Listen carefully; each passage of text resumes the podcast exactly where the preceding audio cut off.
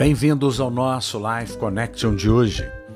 Gálatas 5, versículo 22 a 24 nos diz: Mas o fruto do Santo Espírito, a operação que acompanha a sua presença interiormente é amor, alegria, paz, paciência, um temperamento tranquilo, clemência, bondade, benignidade, benevolência, fidelidade, gentileza, meiguice, humildade, autocontrole, domínio próprio, continência.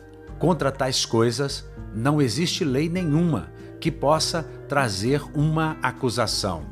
E aqueles que pertencem a Cristo Jesus, o Messias, têm crucificado a carne, a natureza humana sem Deus, com suas paixões, apetites e desejos.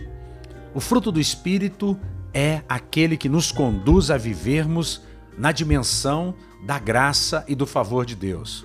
Quando você olha para Jesus, quando você entende um novo mandamento que é amor, então você vive esse fruto.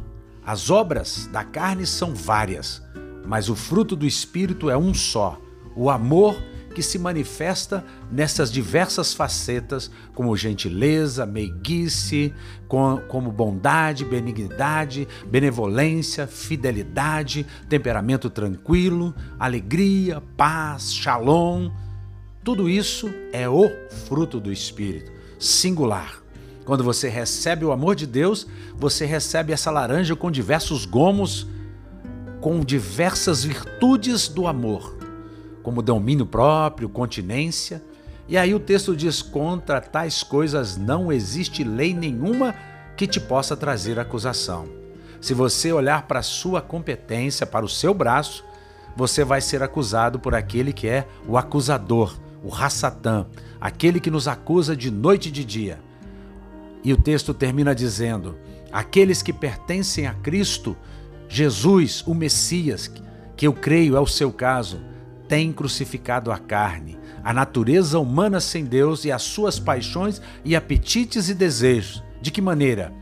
Olhando para Jesus, sendo contemplado e contemplando a Jesus e vivendo de glória em glória, olhando para aquele que era, que é e que há de vir. Que você pense nisso. Um beijo grande no coração.